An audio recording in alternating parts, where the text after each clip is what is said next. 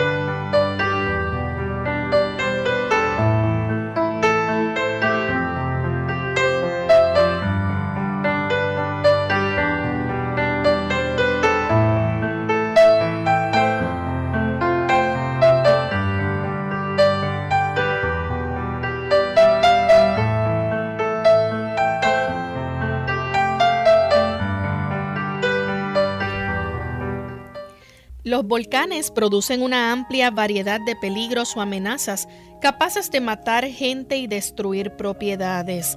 Hoy en Clínica Abierta vamos a estar hablando acerca de cuáles son las amenazas o los peligros volcánicos.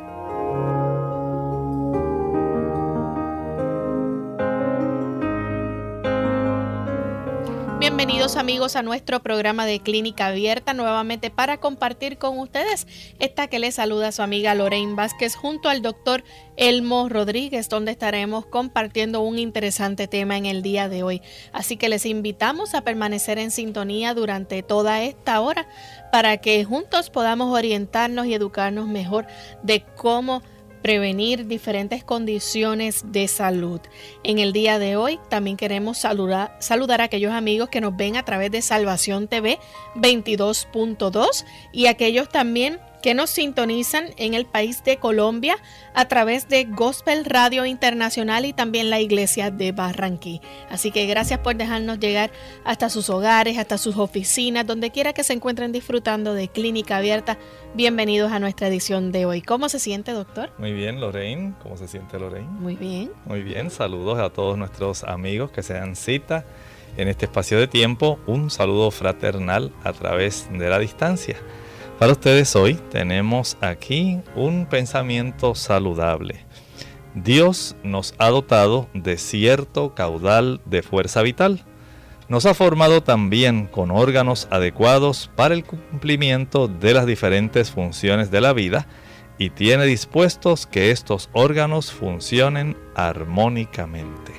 Dios desea que nuestra capacidad, tanto física, tanto espiritual y también la mental, tengan esa capacidad de armonía que puedan permitirnos a nosotros con mucha sensatez, con mucha capacidad, poder poner en armonía nuestra mente, buscando la paz de Dios.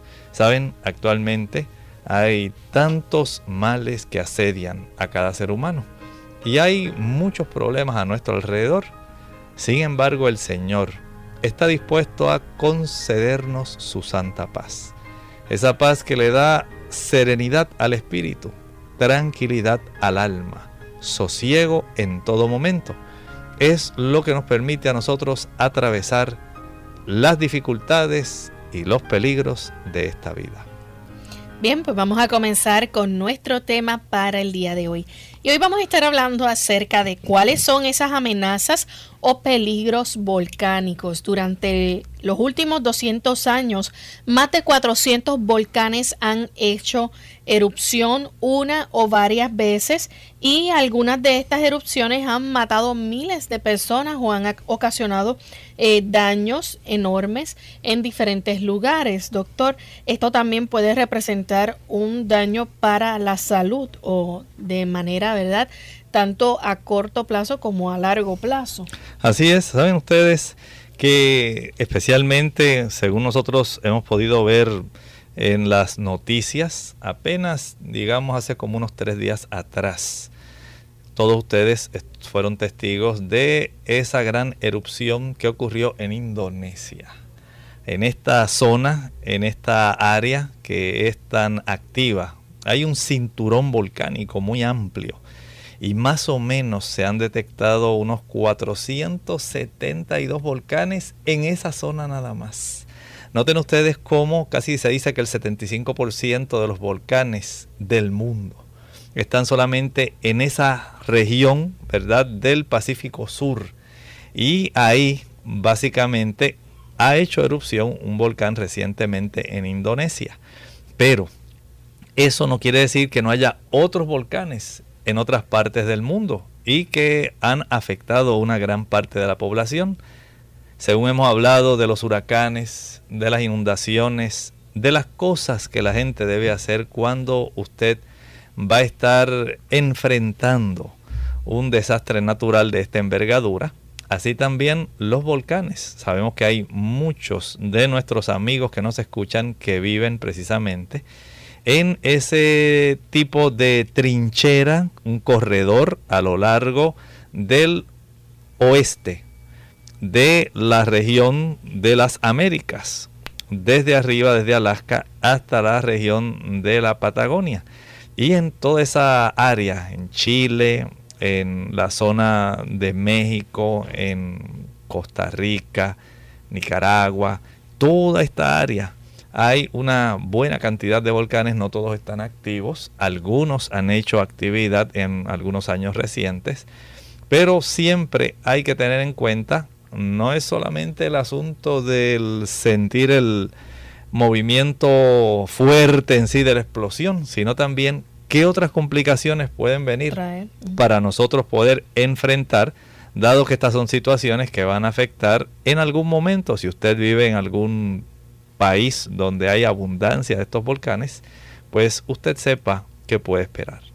¿Cómo se pone en peligro la población cuando estos volcanes, eh, ¿verdad? Hacen erupción, o sea, pueden destruir propiedades, pero sabemos, ¿verdad?, que pueden ocasionar otros daños. Sí, notablemente estaba fijándome precisamente en esta gran cantidad de columnas de nube que levantó este volcán eh, acá en Indonesia.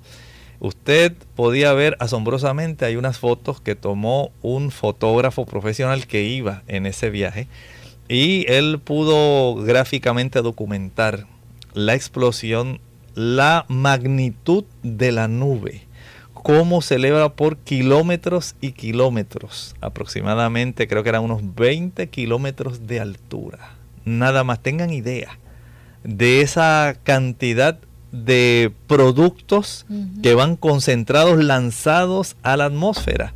Y eh, la extensión de esa nube era una cosa impresionante abajo.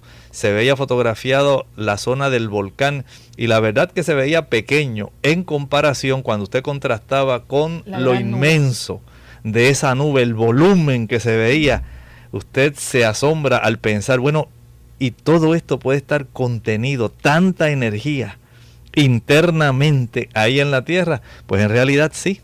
Recuerden que estas son zonas donde está este tipo de roca derretida, caliente, y donde también hay una interacción de agua subterránea, hay una cantidad de otros eh, elementos que van a estar entremezclándose y colaborando para que este tipo de energía bien concentrada pueda ser expulsada en algún momento determinado. Doctor, ¿de qué va acompañado o de qué va compuesto esa gran nube cuando ocurre una explosión como esta? Pues miren, aquí en esta gran nube de estos gases volcánicos que en realidad son tremendos, podemos decir que en esa área, en ese momento de la erupción, principalmente la inicial, podemos decir que se convierte eso como en una bomba. Ahí se lanzan piedras grandes, no estoy diciendo fragmentitos, grandes piedras que pueden viajar incluso hasta dos kilómetros en el aire. Imaginen nada más la potencia que hay en esa energía que súbitamente es liberada y todo lo que estaba, digamos, en lo que sería la cúspide del volcán o la cúspide de la montaña en ese momento, al salir toda esa fuerza que estaba ahí contenida. Que sale como un proyectil. Esos son proyectiles, bombas, podemos decir proyectiles balísticos que pueden llegar a distancias de 2 a 4 kilómetros del cráter del área del centro de la emisión. Y si usted pone a pensar, dice, oye, desde donde yo estoy, digamos que yo pudiera medir 4 kilómetros en cualquier dirección y que usted se encuentre en ese radio o que su hogar se encuentre más o menos en la falda de alguno de estos volcanes. Y al usted tener eh, esta ubicación, digamos, en la ladera, porque usted dice, no, eso es un volcán dormido, dicen muchas personas. Está inactivo, pero por debajo siguen existiendo aquellos elementos capaces de en algún momento entrar eh, justamente en esa reacción que da lugar a esta erupción volcánica. Y piensen nada más en esas rocas viajando de 2 hasta 4 kilómetros de distancia del centro del volcán. Que usted caiga en ese radio, a la redonda. En realidad es algo sumamente peligroso y si además de esto podemos incluir aún así los fragmentos más pequeños, eh, sabemos que se elevan en estas nubes inmensas más o menos las partículas que tienen 2 milímetros, 2.5 milímetros de diámetro, son las que más van a estar eh, flotando precisamente en esa nube. Es lo que le da esa apariencia. Usted lo mira, no es necesariamente un humito blanco lo que usted va a ver. En este último de Indonesia, si usted ve las fotos, va a darse cuenta que es una nube oscura, una nube color café y esa nube está llena, compuesta de millones y millones de estos fragmentos que estos no salen para sencillamente caer en un radio cercano. Esto por la pequeñez y por lo liviano en sí del fragmento y la fuerza de la erupción, estos son lanzados a cientos de kilómetros, ¿verdad?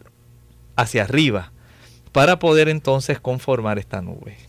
Y si a eso le añadimos también, doctor, los derrumbes que pudieran haber, ¿verdad? Como usted mencionó ahorita en la falda del volcán.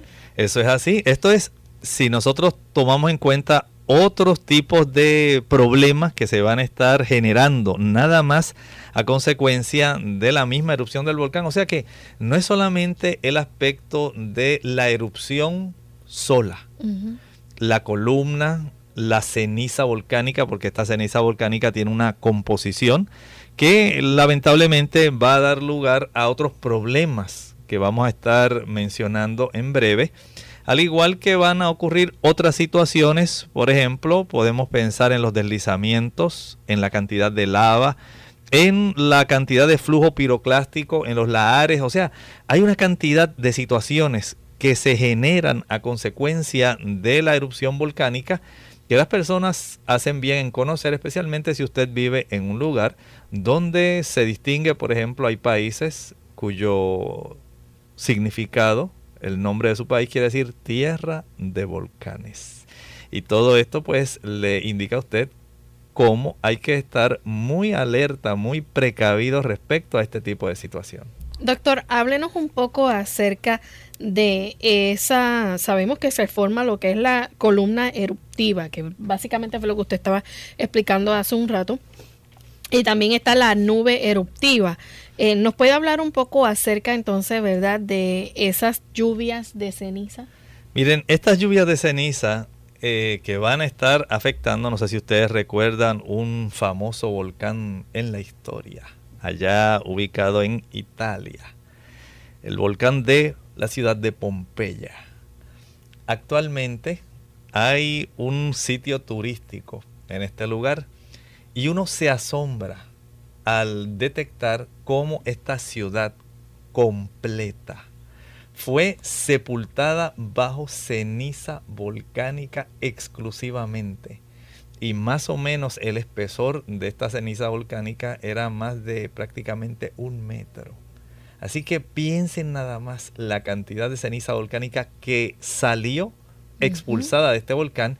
Y mientras usted se encuentra en, digamos, en la región hacia donde el viento lleva esta ceniza volcánica, dentro de ese diámetro, la oportunidad que usted tiene de afectarse, porque esta ceniza volcánica tiene composición química. Hay cristales especiales que se forman y esta ceniza volcánica pues va a ir afectando el lugar donde cae porque se expulsan una composición mineral que es capaz de reaccionar con el agua en las nubes y una vez desciende da ese tipo de situación donde la lluvia se torna ácida y esto afecta los cultivos y el lugar donde cae. Así que dentro de esta columna que resulta actualmente, estaba viendo esas noticias de Indonesia, cómo se detuvieron muchos vuelos porque no son los aviones capaces de atravesar esas nubes. Uno piensa, no, pues eso es humo nada más, no. Hay tan gran cantidad de particulado suspendido a esos, digamos, a alturas hasta de 20 kilómetros, que cuando las turbinas de estos aviones pasan por ese particulado, hay aviones que ya se han visto casi expuestos a caer por la forma como se afectan las turbinas, nada más por atravesar ese tipo de nube. Vamos a hacer nuestra primera pausa y cuando regresemos vamos a seguir hablando más sobre este interesante tema, así que no se vayan.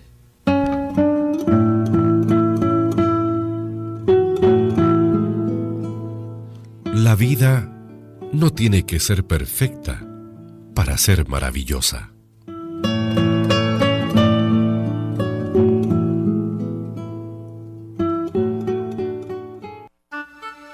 El amor humano puede cambiar, el de Cristo no conoce mudanza. Cuando clamamos a Él por ayuda, su mano se extiende para salvarnos. Dice Isaías 54:10, los montes se moverán y los collados temblarán, mas no se apartará de ti mi misericordia, ni el pacto de mi paz vacilará, dijo Jehová, el que tiene misericordia de ti.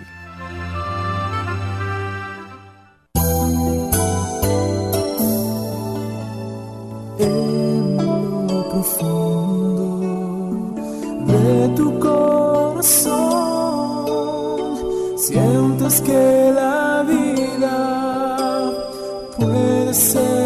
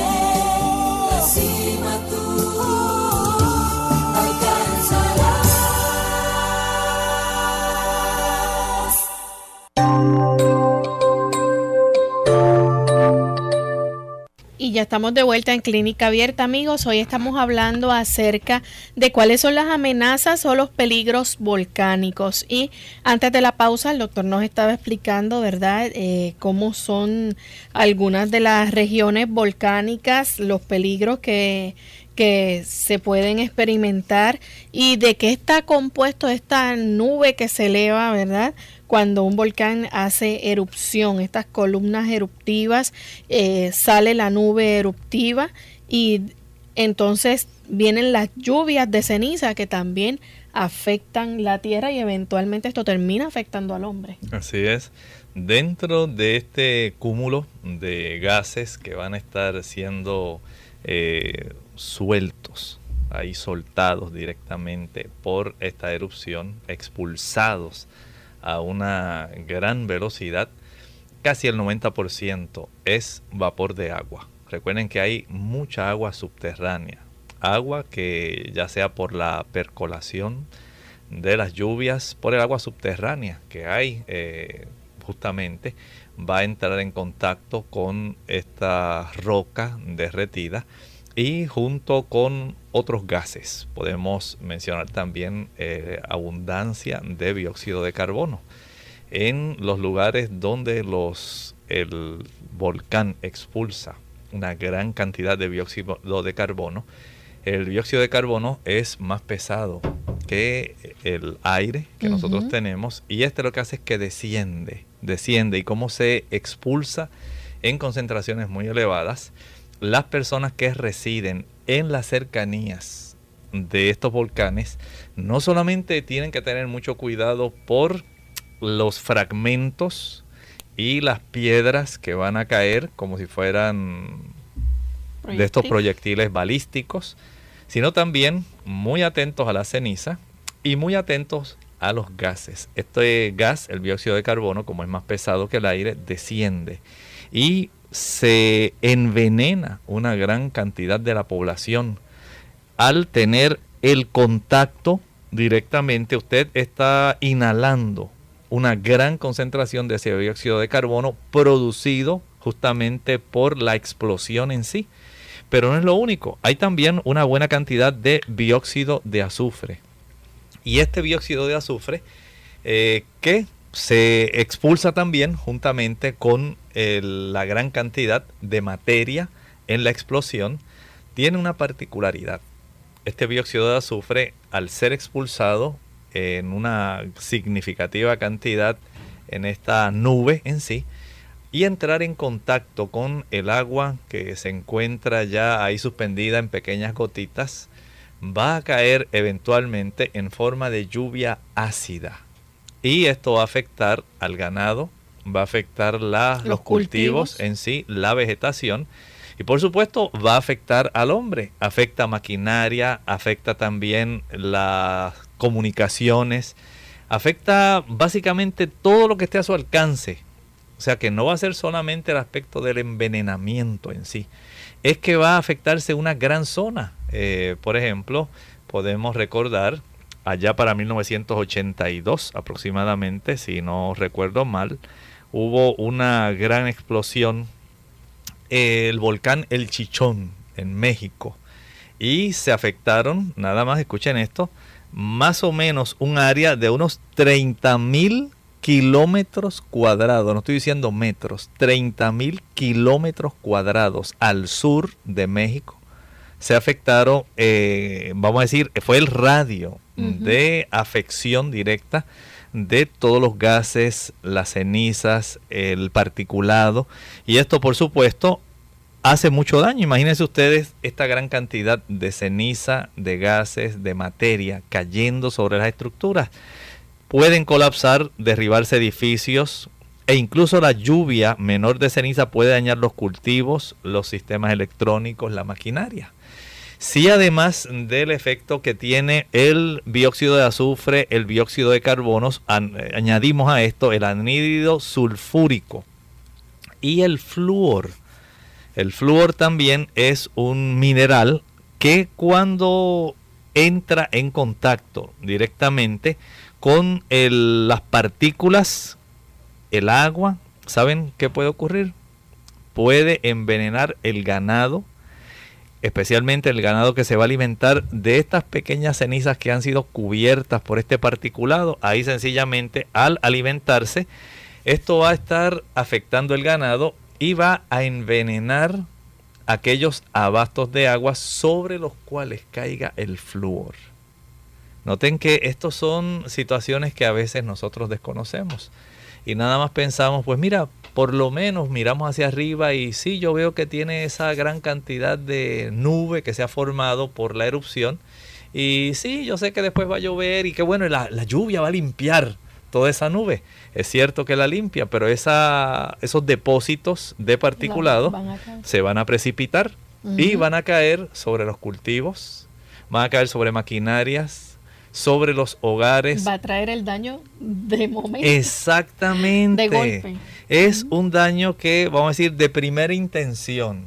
Tenemos los proyectiles balísticos, tenemos el miedo que se genera en la población, que es otro aspecto que va a ocurrir a consecuencia de los volcanes.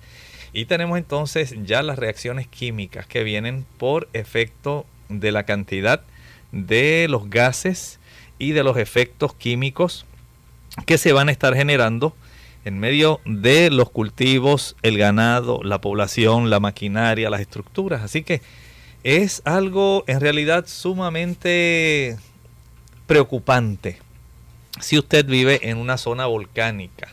Es bueno que conozca esto. Tal vez usted dice, pero doctor, ¿qué tiene que ver los volcanes con clínica abierta? Tal vez usted se está preguntando eso. Saben que todo lo que afecta a la salud entra dentro de esa gama, ese espectro de condiciones que podemos hablar aquí en clínica abierta. Y por un lado, piense usted en la ansiedad, el desasosiego que genera un volcán. Porque las personas, al igual que los gobiernos, van a estar muy preocupados. Ellos saben los efectos adversos que ocurren para la población que vive en las cercanías de un volcán. Primero, la población va a estar muy temerosa.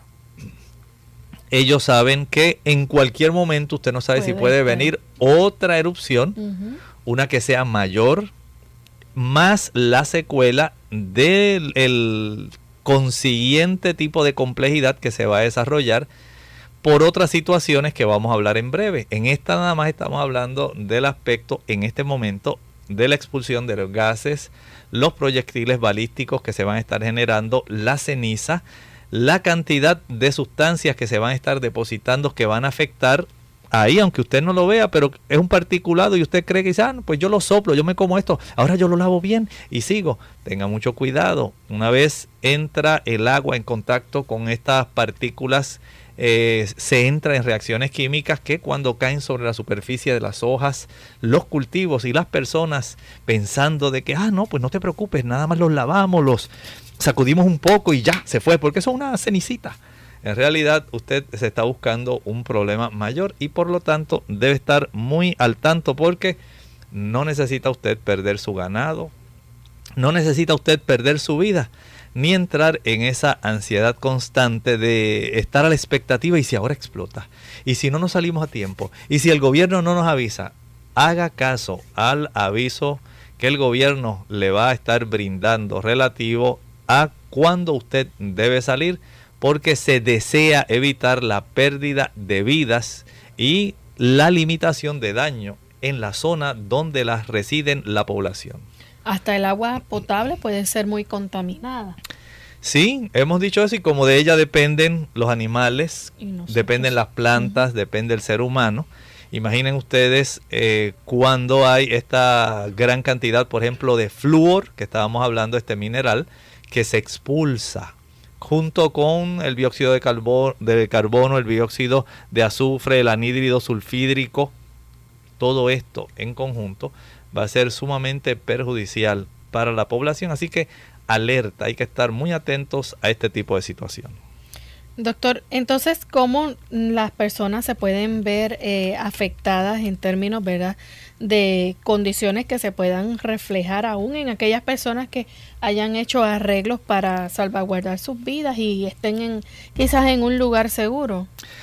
El gobierno de casi estos países, ¿verdad? Donde se tiene este conocimiento de que está tal volcán, hay una relación de ayuda mutua que tiene la sección de geología del gobierno de los Estados Unidos con casi todos los países que tienen actividad volcánica.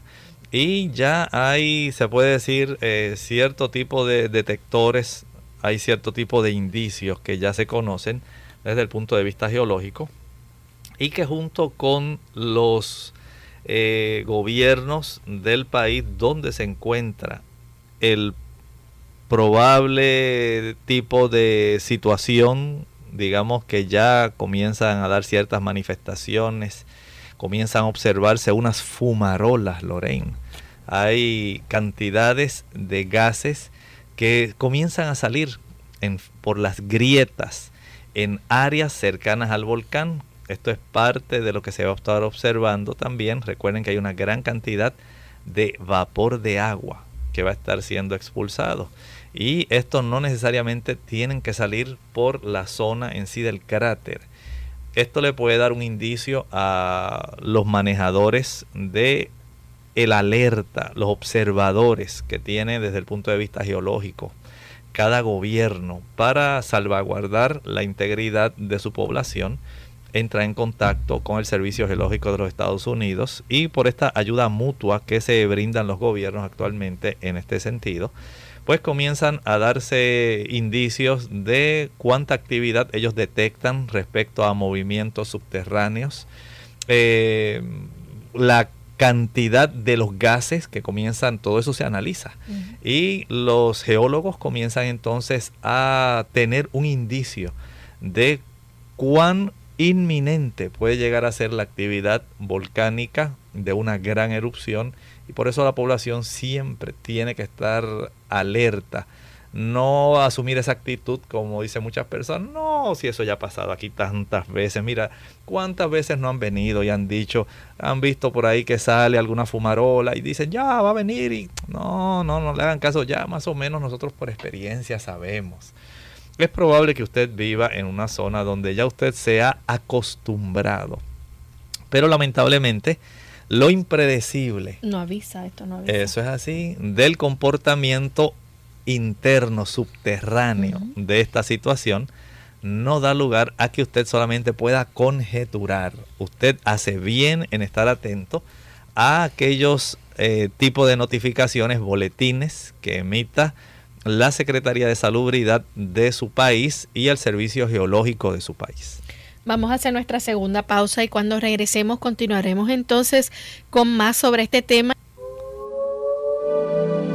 Una caminata te ayudará a quitarte las libras adicionales que acompañan el dejar de fumar y reduce el riesgo de una recaída. Para mantener tu apetito bajo control y optimizar tu metabolismo, nada es mejor que el ejercicio diario. Caminar te ayuda a pensar con mayor claridad para que puedas lidiar con retos nuevos, tales como mejorarte en tu trabajo o educación.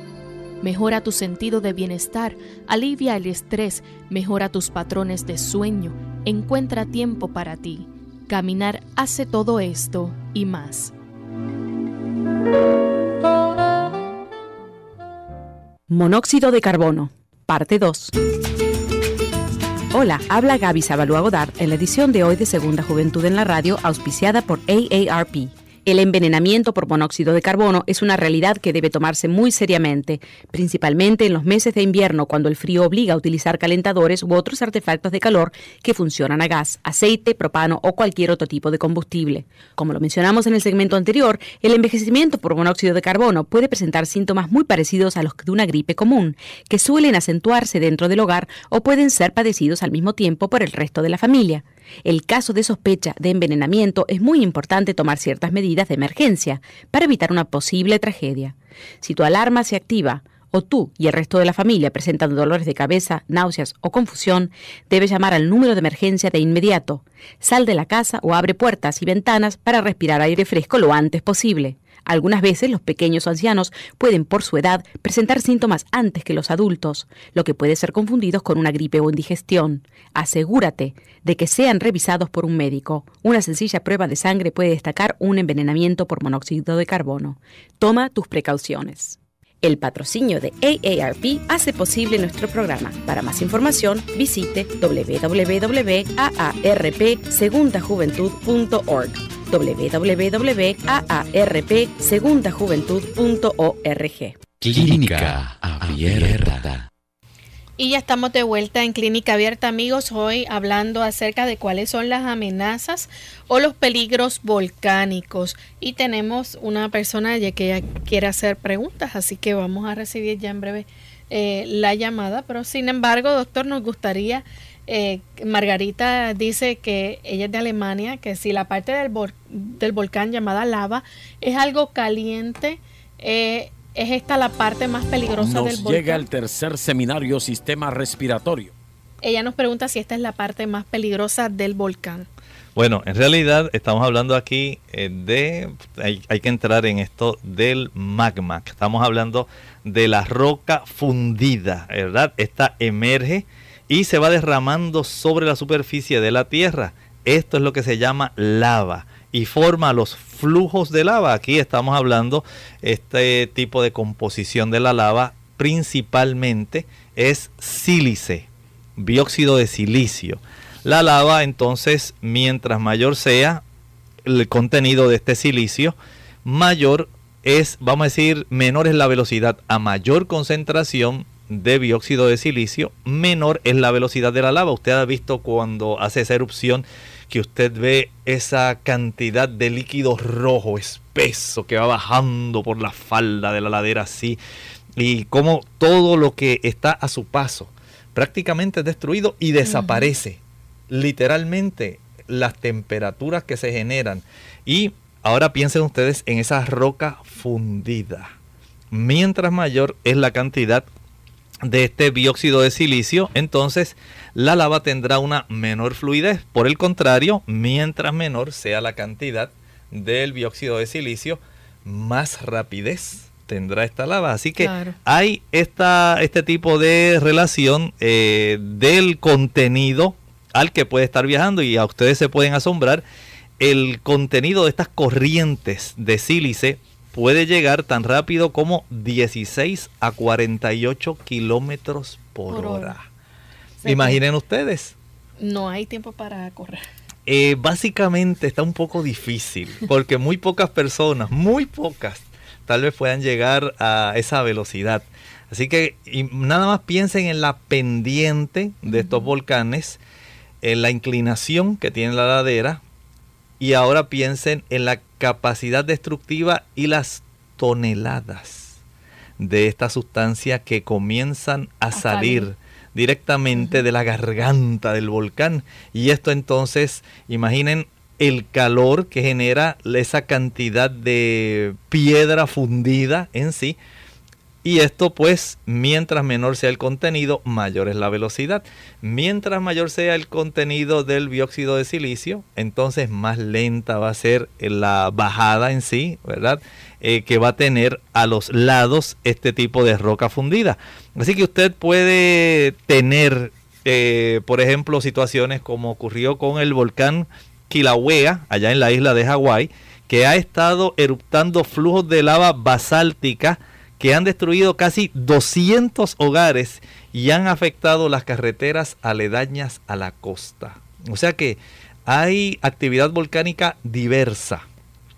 Aunque el volcán esté activo, tal vez no tiene toda la capacidad del que estábamos hablando hace un momento en Indonesia, pero sigue expulsando cierta cantidad de lava y esta cantidad de lava eventualmente se va a enfriar y forma una capa pétrea, dura, que va literalmente afectando todo lo que encuentra a su paso. Y en contraste, los flujos de lava que están compuestos por andesita y por otro tipo de eh, sustancia llamada dacita. Estos son más altos en sílice y tienden a ser espesos y lentos, viajando solamente distancias cortas desde el punto en que son emitidos. Hay otros tipos de lava, la que contiene dacita y riolita.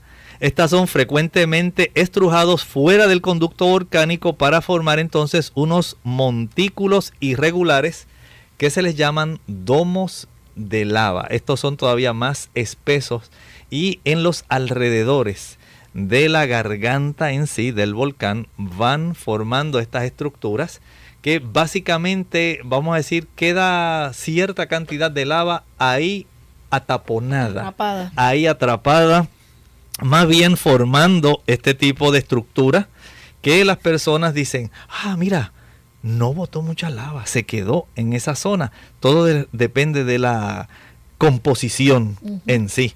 Y cuando ocurre esto, por ejemplo, digamos, en el volcán que ocurrió allá en Estados Unidos, ustedes recordarán aquel de el monte Santa Elena.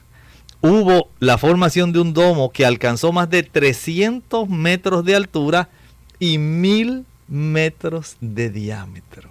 Es nada más para que vean ustedes cómo hay en el interior de este tipo de estructura volcánica tanta capacidad para generar es una, cosa increíble cómo básicamente podemos decir debajo de nuestros pies, Lorraine. hay una gran cantidad de mineral que está derretido, que tiene una diversa composición a unas temperaturas increíbles y cómo esto entonces sale a la superficie de la Tierra y puede tener este tipo de daño que puede ocasionar, eh, producir estas estructuras y producir este tipo de situación donde las personas van a estar literalmente teniendo esta condición de ansiedad. Imaginen ustedes personas ya, por ejemplo, esa en Hawái, que destruyó 200 casas y todavía sigue expulsando este tipo. ¿Y, quién puede evitar eso? No hay. Usted puede poner tal vez algún tipo de estructura de hormigón en los alrededores, pero esa lava según se sigue acumulando, ella va a seguir haciendo su obra de daño. Y el calor que acompaña una roca derretida, no hay literalmente algo que la pueda contener. Incluso me ha tocado ver algunos tipos de presentaciones en la televisión donde la lava entra, sale del volcán, eh, especialmente ahí en Hawái, del volcán que está a orillas de alguna playa, cómo la lava se introduce dentro del agua y todavía el camarógrafo, eh, los buzos que tienen las cámaras están grabando cómo esta lava sigue corriendo líquidamente muy tranquila a una temperatura todavía se ve roja debajo del agua. y sigue por ahí bajando, bajando y ellos tienen que retirarse a una distancia prudente porque el calor que se genera aún en las aguas, en la cercanía, es, una cosa increíble y todavía se ve debajo del agua como ya al llegar a las partes bajas de la costa, todavía se sigue moviendo y se observa intensamente roja como si estuviera al aire libre. Así que ellos procuran grabar todo esto desde la distancia porque en realidad lo que se observa directamente el daño de esas rocas derretidas, es algo impresionante.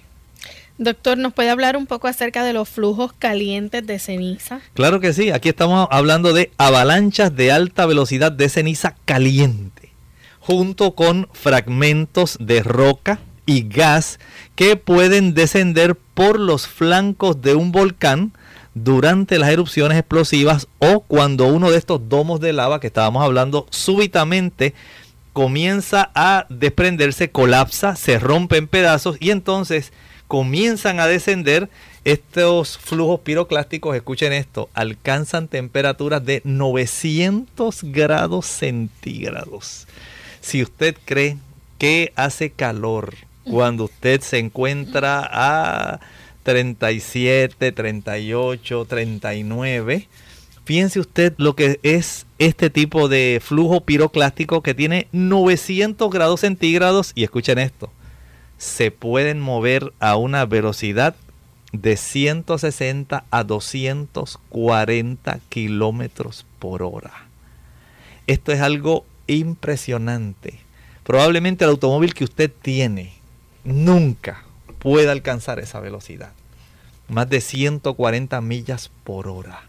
Usted no lo va a alcanzar. Usted tal vez ha procurado eh, aumentar la velocidad de su carro en una carretera lisa, bien despejada, a 120 kilómetros por hora. Ha llegado tal vez a 100 millas por hora, 110 millas por hora, y usted ve esa velocidad asombrosa, pero usted jamás pensaría que estos flujos piroclásticos que tienen ceniza, dijimos roca, pueden tener gas y comienzan entonces, una vez se colapsan estos domos, que estábamos hablando hace un momentito, el domo de lava, a bajar a esa asombrosa velocidad. ¿Quién puede, si usted alguna vez pensó que podía escapar de una situación como esta, una lava volcánica por estar en la cercanía de, o vivir en la cercanía de estos volcanes, tenga mucho cuidado.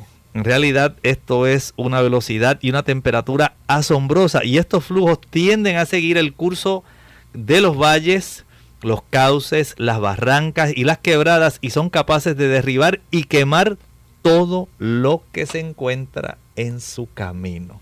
Así que tienen una idea bastante eh, excelente de esto, a veces estos flujos piroclásticos tienen una densidad menor y esto puede dar lugar a unas oleadas piroclásticas que pueden cubrir o saltar fácilmente crestas de más de 100 metros de altura. Así que no estamos hablando de cualquier tipo de situación. Estamos hablando de cosas que son muy poderosas. No estamos eh, sencillamente trayendo a la, nuestra población que nos escucha de nuestros países, aquí en nuestra cercanía, especialmente en Centroamérica, en el área también de Sudamérica, en México, que tienen volcanes, algunos de los cuales han estado activos. Y esto es eh, información que queremos traer a ustedes. Recuerden, por ejemplo, allá en el 1980, cuando en el estado de Washington eh, ocurrió aquella erupción del volcán Santa Elena cómo en este lugar sencillamente se generó una serie de explosiones que formaron una enorme surgencia de estas oleadas piroclásticas. Esto se le llama una ráfaga lateral y esto destruyó cerca un área de 370 kilómetros cuadrados. Los árboles de 2 metros de diámetro fueron talados como si fueran césped. Así, árboles, miren ustedes, de 2 metros de diámetro, no estoy diciendo de altura 2 metros de diámetro. Estamos hablando básicamente como de unos 6, aproximadamente casi unos 6, como unos 10 pies aproximadamente. Cerca de 9 a 10 pies de diámetro del árbol. Se fueron como si fueran césped. Desapareció totalmente y fueron básicamente talados y corrió esto por una distancia de 24 kilómetros. Noten entonces cómo en realidad nosotros tenemos que ser muy sabios.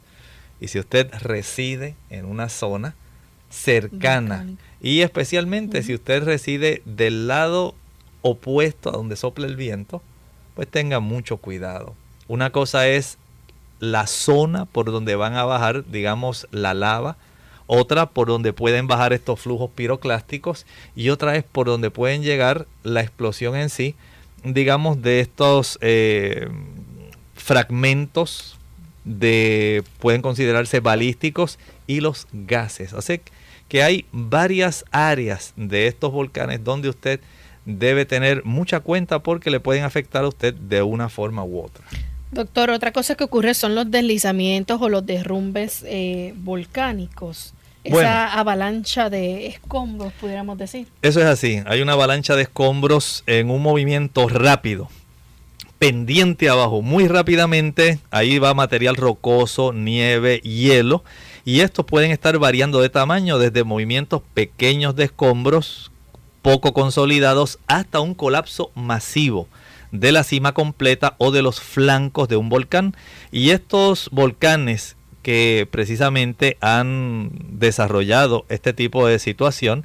Eh, podemos mencionar algunos. Saben ustedes, por ejemplo, en México hay unas, unos pueblos, Comalá, por ejemplo, el pueblo de Cuauhtémoc, así como la ciudad de Colima. Esto se encuentra en el occidente de México, justamente, eh, colindando con el estado de Jalisco.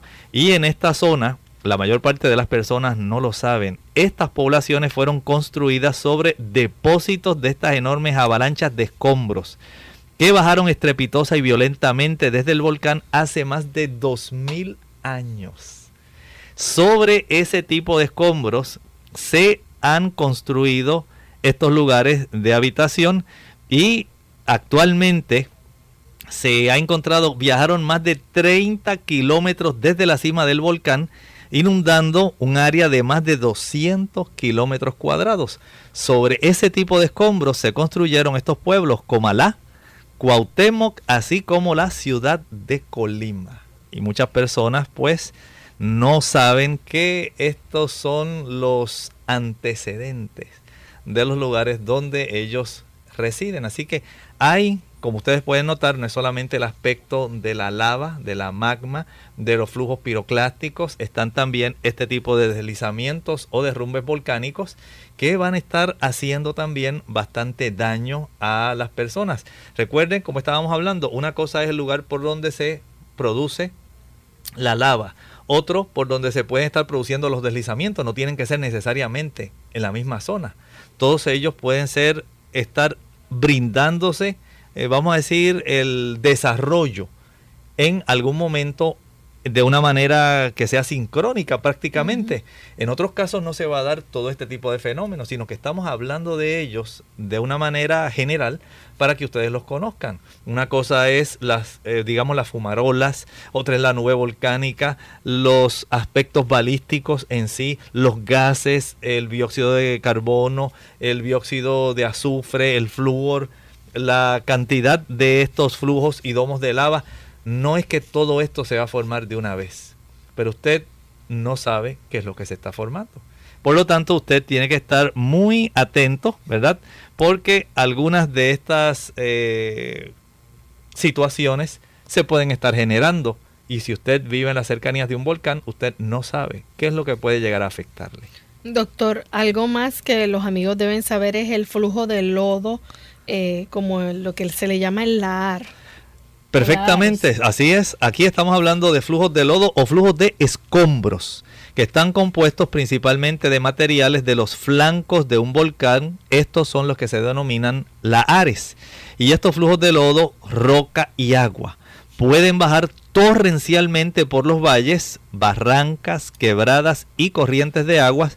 Pueden llegar a recorrer hasta 80 kilómetros a velocidades de 32 a 65 kilómetros por hora y algunos de estos lares contienen una cantidad tan elevada de detritos, de, podemos decir, de basura, de todo lo que va ahí eh, corriendo, ahí junto en sí, que se eleva hasta 60 al 90% en peso. Parecen ríos rápidos de concreto húmedo. Lejos de su fuente, estos flujos pueden inundar con todo el lodo todo lo que está a su paso. Así que noten, si no es la lava por un lado, pueden ser los escombros, pueden ser por otro lado la cantidad de roca derretida. O sea, hay una, desde el punto de vista histórico, una cantidad de situaciones que se pueden generar sencillamente por usted vivir en estas cercanías. Y algunos de estos volcanes usted dice, bueno, estos pueden ser muy mortíferos otros, usted sabe que están dormidos, como dicen muchas personas.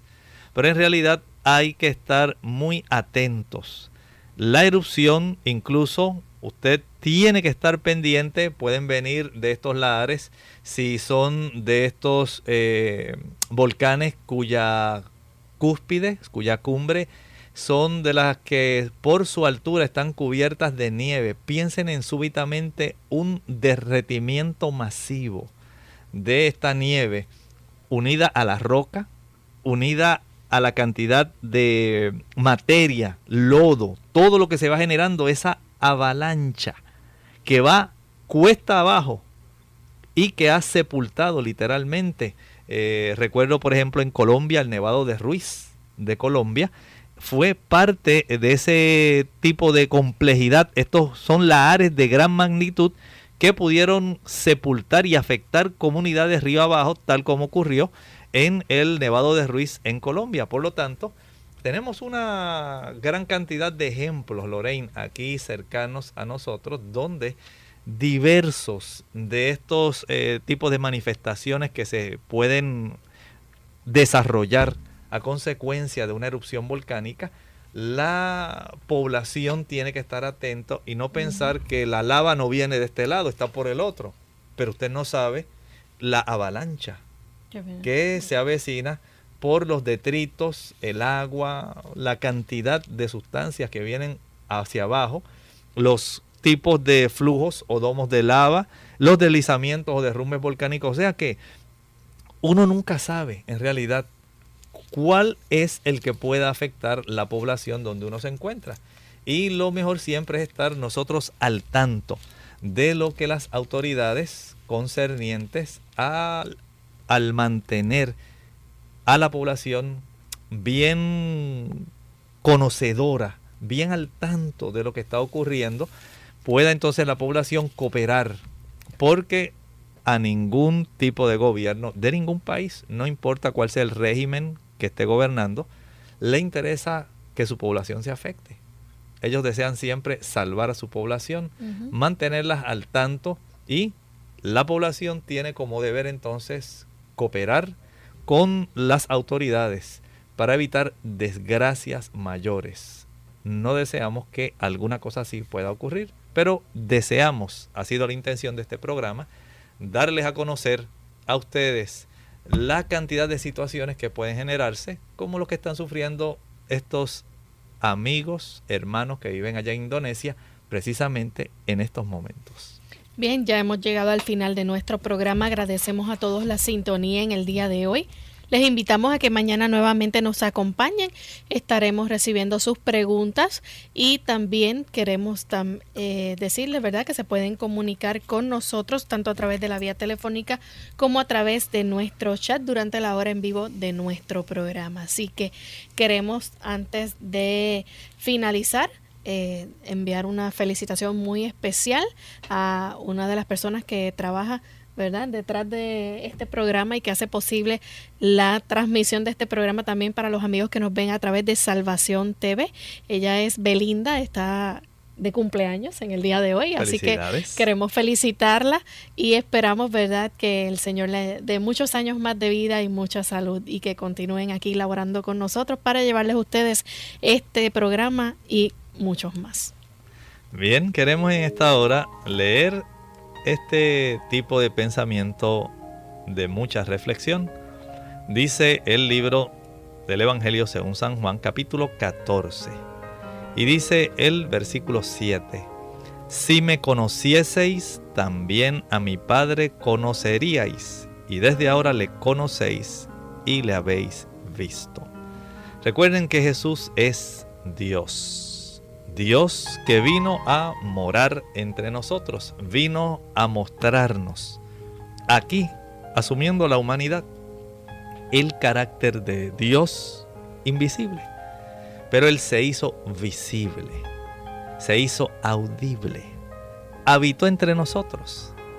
Y la manifestación del carácter de Dios, Jesús, la reveló directamente aquí viviendo entre nosotros. Jesús mismo reconoció, según dice ese versículo, Él es Dios. Jesús no es un Dios menor, no es un ser creado, es Dios hecho carne.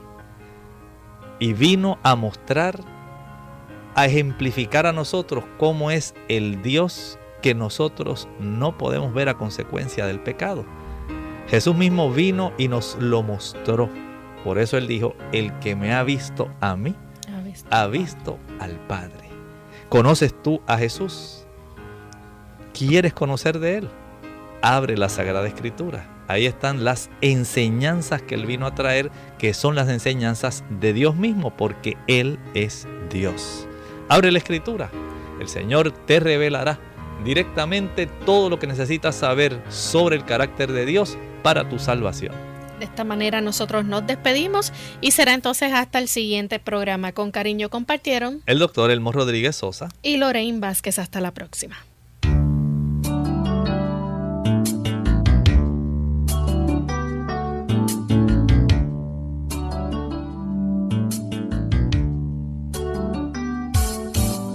Clínica abierta.